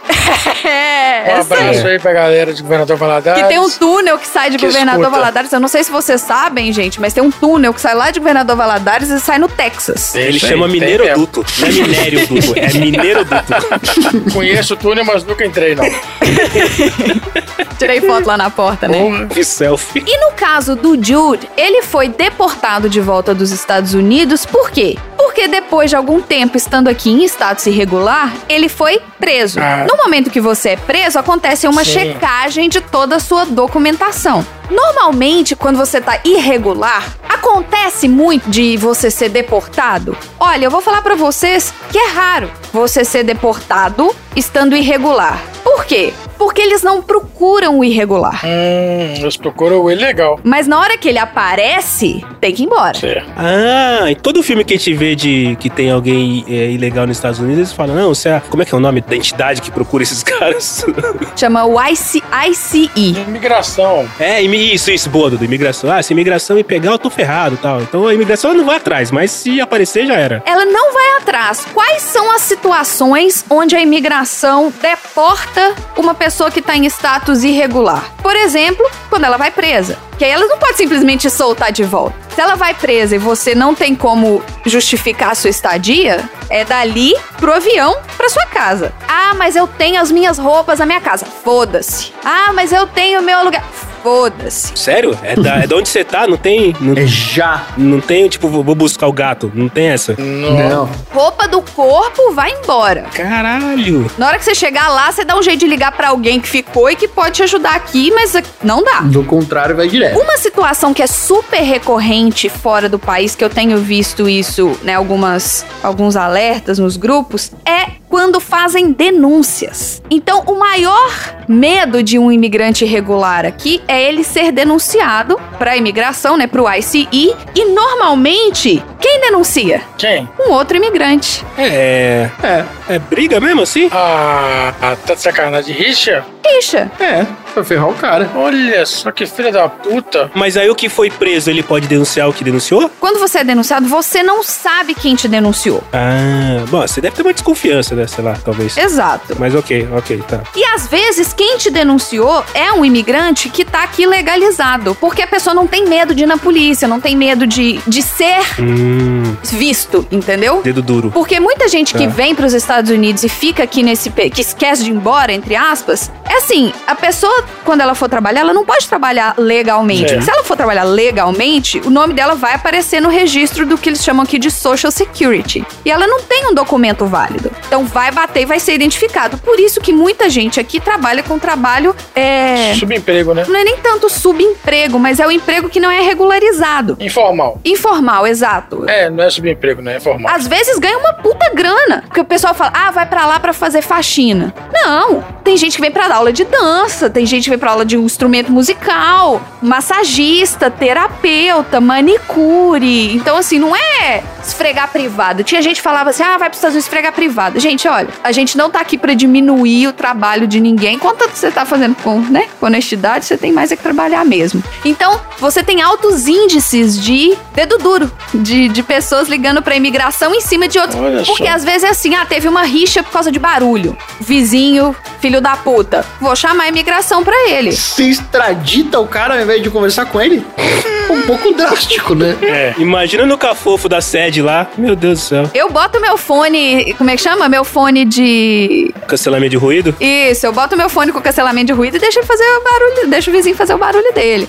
No caso do Jude, então, ele pegou, né? Ele foi deportado de volta pro Reino Unido. Mas no momento que ele ficou preocupado, que ele viu que aquela bomba explodiu e que ele achou que a Lucy tava em perigo, tinha se machucado, o que, que ele fez? Pegou e Voltou pra lá. voltou pros Estados Unidos E passou. e passou. É, e passou. Gente, hoje em dia, não passa, não. Ué, Você foi deportado.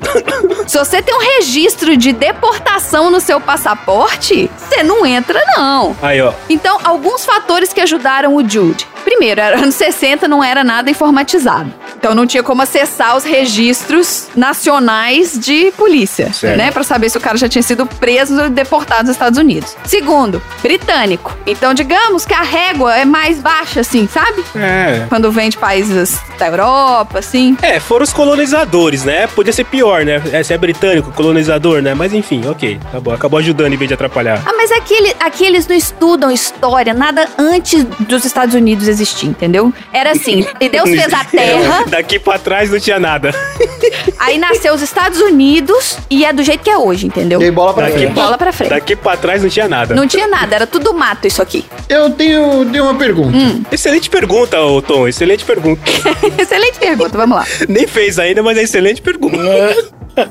Você foi extraditado. Quem é que paga a sua conta de avião? Normalmente o governo americano ele freta um voo e manda todo mundo. Então, por exemplo, se você vai ser deportado, Manda a galera, né? você não é deportado imediatamente. Você fica preso, Espera encher 126 pessoas. É. Espera juntar. espera dar uma galera Que roubada. Nossa. E os dois últimos voos, estamos em 2021, os dois últimos voos de pessoas deportadas para o Brasil Foi pra Minas. foram para Belo Horizonte. Ô, coisa Eu vi boa. essa notícia, eu vi. Foi pra Minas. Ué. é. Todo mundo depois veio pra cá do Valadares. Mas quem pagou por isso? o governo americano. Ah, que bom. Nossa, eu, eu sabia que era o governo americano. Eu achei que eu que ia ter que pagar. Mas eu achava que eles mandavam no, no voo normal, assim, comercial. Os caras ligavam para American Airlines. Não, não é voo, é um voo fretado. Falou, ô, ô, seu American Airlines, arruma um espaço aí que eu preciso mandar o cara de volta aqui, entendeu? É um voo fretado. Não. E você sai de lá, você sai de lá, você sai daqui algemado, pé e mão. E vem com segurança? Esse, será que esse, esse voo vem com mais segurança? Porque é deportado, pode ter nego ali que vai querer virar terrorista. Deve ser uma segurança maior nesse voo, né? Não tem como você virar terrorista, porque você já vai estar. naquele momento você tá preso, entendeu? É, não dá tempo. Não dá tempo de você fazer alguma coisa e levar com você. Não, eu digo dentro do avião, sei lá, o cara pode ser um maluco, o cara pode entrar, matar o piloto, não sei, né? Quando cara? você é extraditado e você volta na American Airlines, você volta por que classe? Você volta? Você deve voltar no, no, no, no porão, né? É, Provavelmente. se você tá sendo extraditado pra cá, você vai na econômica também? É, quando você é deportado, se você tinha algum visto, esse visto é cancelado imediatamente. Isso. É. Então, pra conseguir embarcar pra voltar pra cá, você tem que tirar outro visto. Quando eles botam seu nominho lá no sistema, ah, essa pessoa aqui já foi deportada? Deny. E aí volta de novo. Deny. E, e tem um tempo que ele fica, que fica proibido de, de conseguir visto de novo? Eles falam que são 10 anos. Uh, lá, lá. Mas eu acho que é pra sempre. Eu acho que, não, que eles não liberam mais, não. Olha. Pô, imagina, cara, 10 anos passa rápido. O cara foi deportado. É. Ah, cara, você deportou, você não quer o cara no seu país. Então você tá, você tá, você tá pas- partindo da ideia que 10 anos sentado no cantinho eu vou fazer a pessoa pensar pra ela nunca mais fazer isso de novo. Não sei, viu, cara? Eu não confio tanto no ser humano assim, não. Eu achei uma boa. Você vai, aí conhece Nova York, super bem, aluga um apartamento, Fica um tempo. bate umas panelas e aí você volta pra cá só com a passagem. Foi pra lá só com a passagem de ida, vem pra cá com tudo quito, bem tranquilo. Você só precisa conseguir ir, voltar é um detalhe. É, voltar é só É, mas assim, tudo que você conquistou aqui, você dar um tapa na cabeça do policial. É, você volta com a mão atrás, mas na frente tá atrás, volta com nada. uma mão na frente, outra atrás, é. Ah, mas também não fui com muita coisa. É, Eu voltei quase igual. Tá bom. não, eu voltei melhor, que eu voltei falando inglês, eu fiquei pelo menos, sei lá. Ainda- ainda conta ainda como é que foi. cinco meses, fiz um curso de inglês.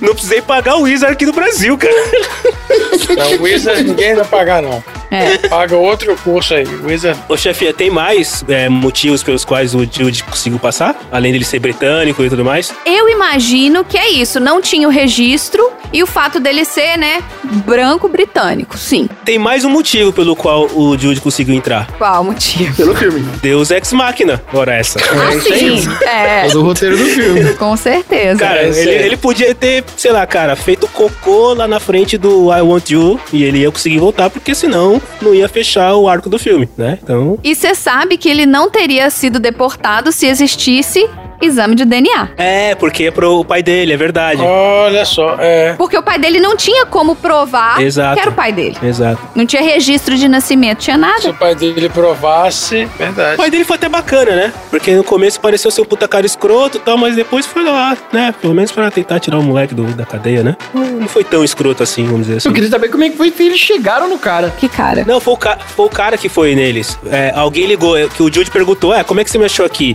Ele falou, ah, uma amiga sua me me ligou, que deve ter sido a Prudence, porque não apareceu ninguém ligando. É. Então deve ter sido a Prudence.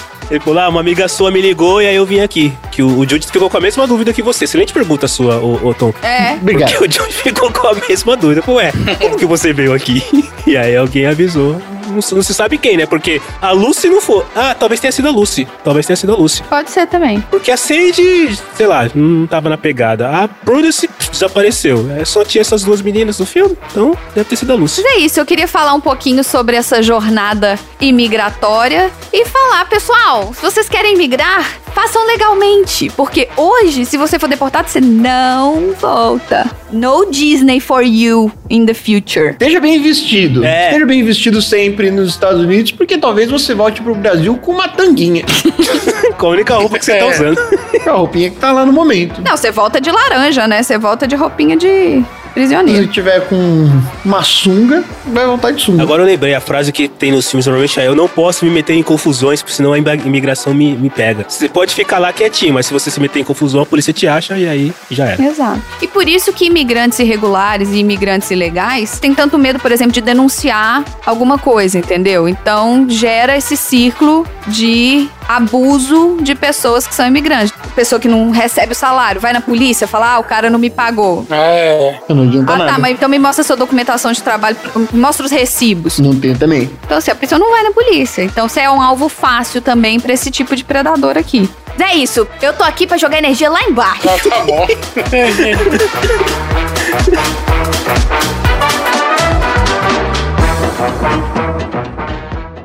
Puxa vida, você, você tem os dentes perfeitos.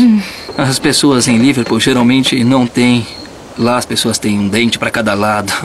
É horrível. Já ouviu falar em aparelho?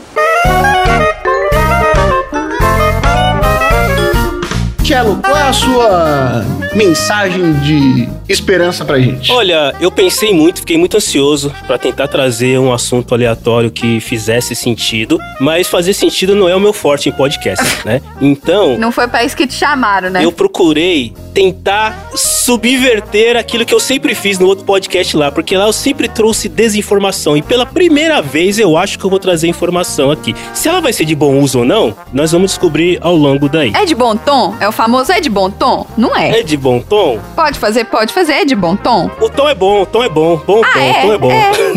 Tá dando pro gasto.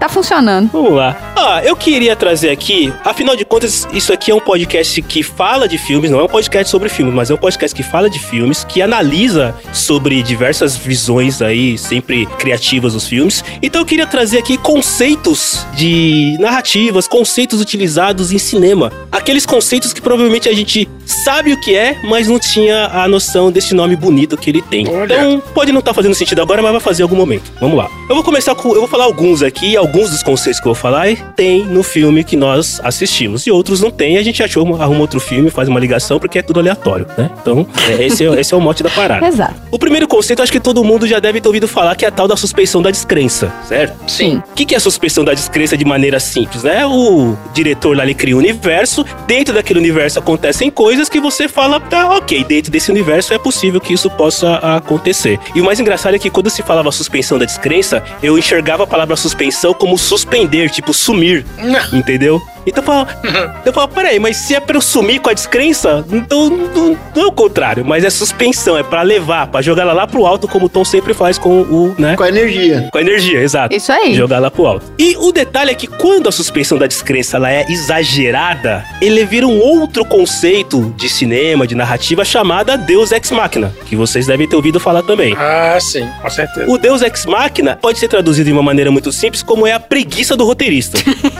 Porque tem um problema no filme Acontece porque eu quis. Exato. Tem uma situação, é aquela situação que, cara, não tem como salvar, não tem como resolver, e de repente alguma coisa acontece, um fator externo vem e salva a situação. Vamos usar exemplos, então, inclusive, de um filme que já foi falado aqui no Sessão Aleatória, que é o Jurassic Park. Vocês devem se lembrar lá no episódio de vocês, que vocês falaram do Jurassic Park, que tem uma cena do primeiro, que o, o paleontólogo, a botânica, as crianças, a, tipo, a casa já caiu, eles estão fugindo lá dos Velociraptors. É Velociraptors, né? Os pequenininhos. É. Isso. Velociraptor, né? Eles estão fugindo, e aí eles entram dentro de uma sala lá, e aí o Velociraptor vem assim, não tem pra onde eles fugirem, não tem pra onde eles correrem, eles estão cercados. O Velociraptor dá aquela parada, né? Aquela, aquele drama, e aí o Velociraptor literalmente pula em cima das crianças. O O que que acontece? Um dinossauro de 30 metros de altura pega o Velociraptor no alto, assim. E ninguém percebeu.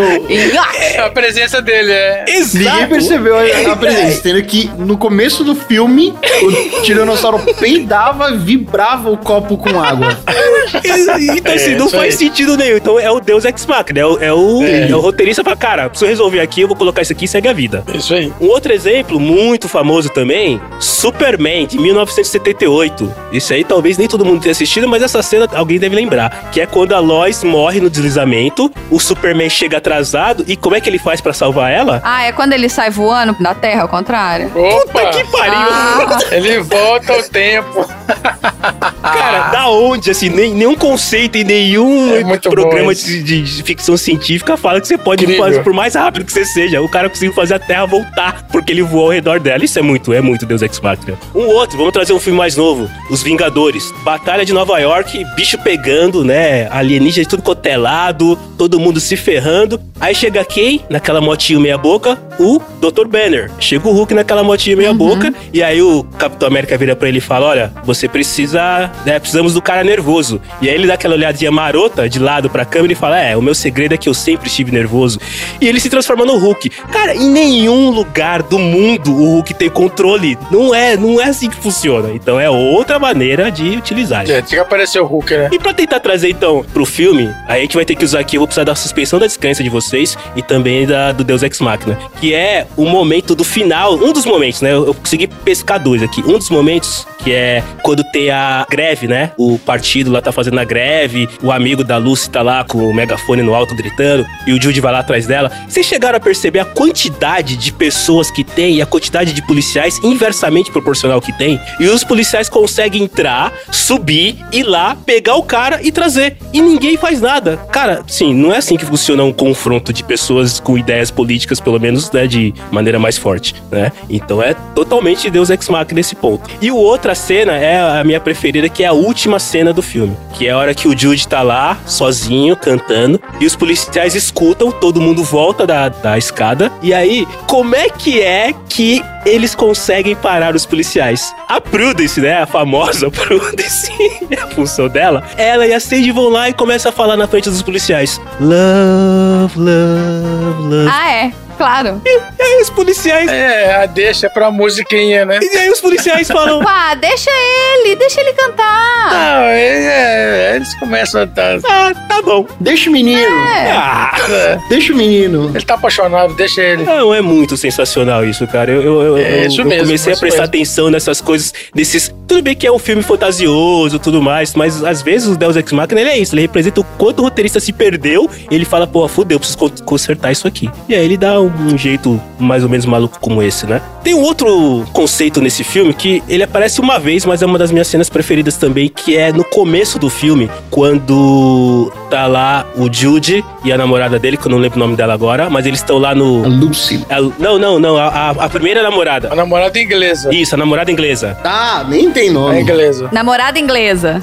não tem nome, né? Acho que, é, É. é, acho que não tem nome mesmo, não. É. Nem tem nome. Agora o nome dela é namorada inglesa. Amélie Polan. Chama de Amélie Polan. Isso. Não, mas ela é francesa. Vamos chamar ela de Amélie Polan. Não é a Amelie A Polan, Emily Polan é francesa. Mas ela é a cara da Amélie Polan. com os dentes tortos. Então é Emily Poland. Emily Polan. É, é, é. Tá o Jude e Emily Polan lá naquele lugar que parece o Cavern Club, né? É, claramente fizeram lá uma, uma réplica do, do Cavern Club, que é o. Não, com certeza é, é- é uma que é referência. o lugar que os Beatles mais tocaram. E mostra a Lucy no bailezinho de formatura dela, lá do outro lado do, do, lá em No- em Nova York. E tá tocando a mesma música. E aí vocês percebem claramente que a música, ela varia de uma cena pra outra perfeitamente. Isso é o que eles chamam de match cut. Ou numa tradução é o corte de comparação. Que é quando a, a mudança de uma cena, de um plano pro outro, ela é tão simples, mas ela é tão sutil e ela tem uma ligação. Então você percebe que quando tá mostrando o Cavern Club, tá tocando, tá no som como os caras estão tocando lá, né? De um negócio mais sujo e tudo mais. E quando vai pro baile de formatura dela, a, mu- a música ela sai do mesmo ponto, do mesmo acorde, assim, é como se fosse uma única banda tocando, mas troca a cena. Isso é uma outra coisa que tem muita cena de cinema que faz essa mudança. Esse match cut ele pode ser sonoro, como esse exemplo que eu coloquei, ele pode ser de movimentação,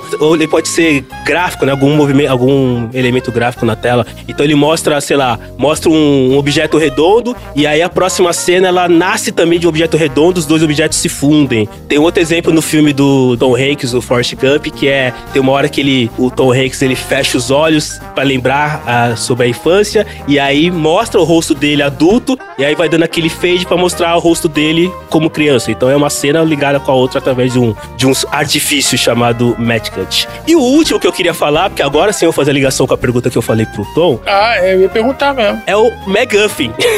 tava, tava faltando o McGuffin. McGuffin. É. Vamos lá, perguntar pra vocês. O que, que o fi- os- esses filmes que eu vou falar eles têm em comum? O Senhor dos Anéis, Os Caçadores da Arca Perdida, Monty Python em Busca do Cálice Sagrado, Em Busca do Soldado Ryan e Pulp Fiction. O que, que esses filmes têm em comum? O que, que vocês acham, assim, Comum? em comum? Passaram no cinema. Tiroteio.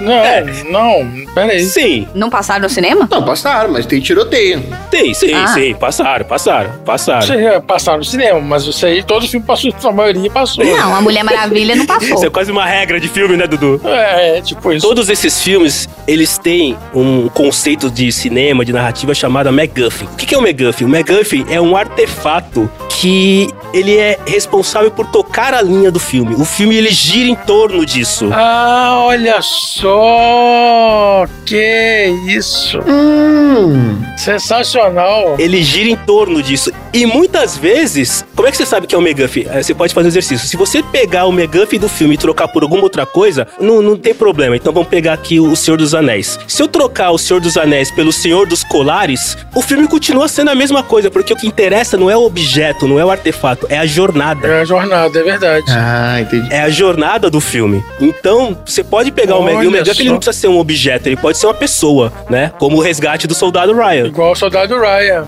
É, olha só, caralho. Ele é uma, é uma pessoa, né? O do Pulp Fiction tem lá o Julius e o Vince tem aquela maleta, certo? Que eles abrem a maleta. A maleta de, de diamantes lá, é isso aí. O- Olha como é, como é, de uma certa maneira, insignificante, porque n- eles nem mostram o que tem dentro, ninguém sabe até hoje o que tem dentro daquela maleta. Nem- É, é, é, a gente acha que são os diamantes do cães de aluguel que foram roubados. Mas isso é outra história. Exatamente. Mas, então, assim, você pode pegar e trocar por qualquer outra coisa. É, ah, eu falei de Vingadores, né? O Vingadores, desde o primeiro até o final, qual é o McGuff do filme? As Joias do Infinito. Sim, claro. É, o filme é inteiro em cima das joias do infinito. Então você começa a perceber que tem os filmes que eles seguem uma regrinha, né? E- esses filmes que o nome do McGuff tá no título é mais fácil, né? O Resgate do Soldado Ryan, Em Busca do Cálice Sagrado, o, o Senhor dos Anéis. Mas nem todo filme tem isso, né? Aquele outro filme do. é, como é que é o nome? Hangover, como é que é o nome em, em português? É, o Se Beber Não Case? Isso, se beber não case. O McGuff desse filme é o gordinho lá.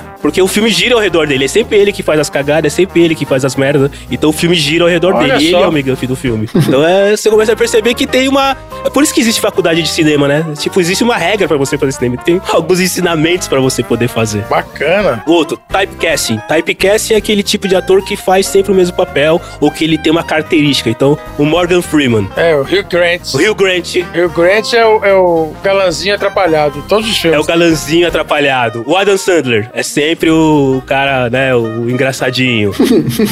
o, o Samuel Jackson é sempre o fodão, né, cara? Ele é sempre o fodão. Você nunca viu o Samuel Jackson... É, o motherfucker. É, motherfucker, exatamente. A Julia Roberts, né, que saiu também do Rio Grande, né? É sempre a, a mocinha em busca do amor. Então é outra coisa também que você acaba percebendo. O legal é quando o ator, ele sai do typecasting dele, né? Isso aí. Eu não vi, mas tem um filme do Vin Diesel que ele é um advogado sério e com cabelo. Nossa, que isso? Que filme é esse, gente? Hum, Isso é difícil. É bom porque dá uma valorizada no cara, né? Fala, o cara não é só, né? Não sabe fazer só uma coisa básica, né? Mas enfim, eram esses os meus assuntos aleatórios relacionados a cinema, não necessariamente ao filme, vamos dizer assim. Muito bom. Não, que isso? São técnicas aleatórias de, de narrativa. Exatamente. E ótimo. E vamos então nesse clima maravilhoso falar sobre os aprendizados. Cello, qual foi o seu grande aprendizado de aleatório number 5 nesse dia maravilhoso? Cara, sem dúvida nenhuma, o meu grande aprendizado, eu que já fui visitar a chefinha algumas vezes, é estar bem vestido, esteja eu fazendo o que estiver, com visto ou sem visto, porque, né, é a roupa do corpo e olhe lá, né, cara? Estar bem vestido, com fone de ouvido e com insulina, basicamente é isso que eu preciso pra poder voltar pro Brasil. É isso aí. Eu aprendi que o LSD você tem que pôr debaixo da língua. Tem. Você não cheira, você não esfrega, você não injeta, e você não fuma ele. Não dá ideia, não dá ideia. Eu aprendi que Deus Ex Machina é a solução mais usada na, na história do cinema. A maioria dos filmes usa Deus Ex Machina. Exatamente. É isso aí, então. Chega por hoje. Fala tchau, gente. Ah! Ah!